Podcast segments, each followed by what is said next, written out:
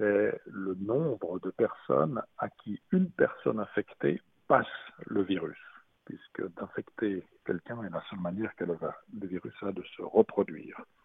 Donc un taux R de 1, ça veut dire que chaque personne infectée passe l'infection à une personne en tout et pour tout. 0,8, 10 personnes passent à 8, 1, 2, 10 personnes passent à 12. Comment est-ce qu'il est calculé?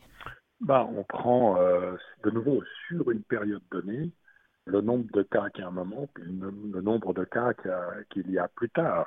Et en somme, on, on en déduit euh, le nombre de personnes qui ont été infectées par, par exemple, 10 personnes.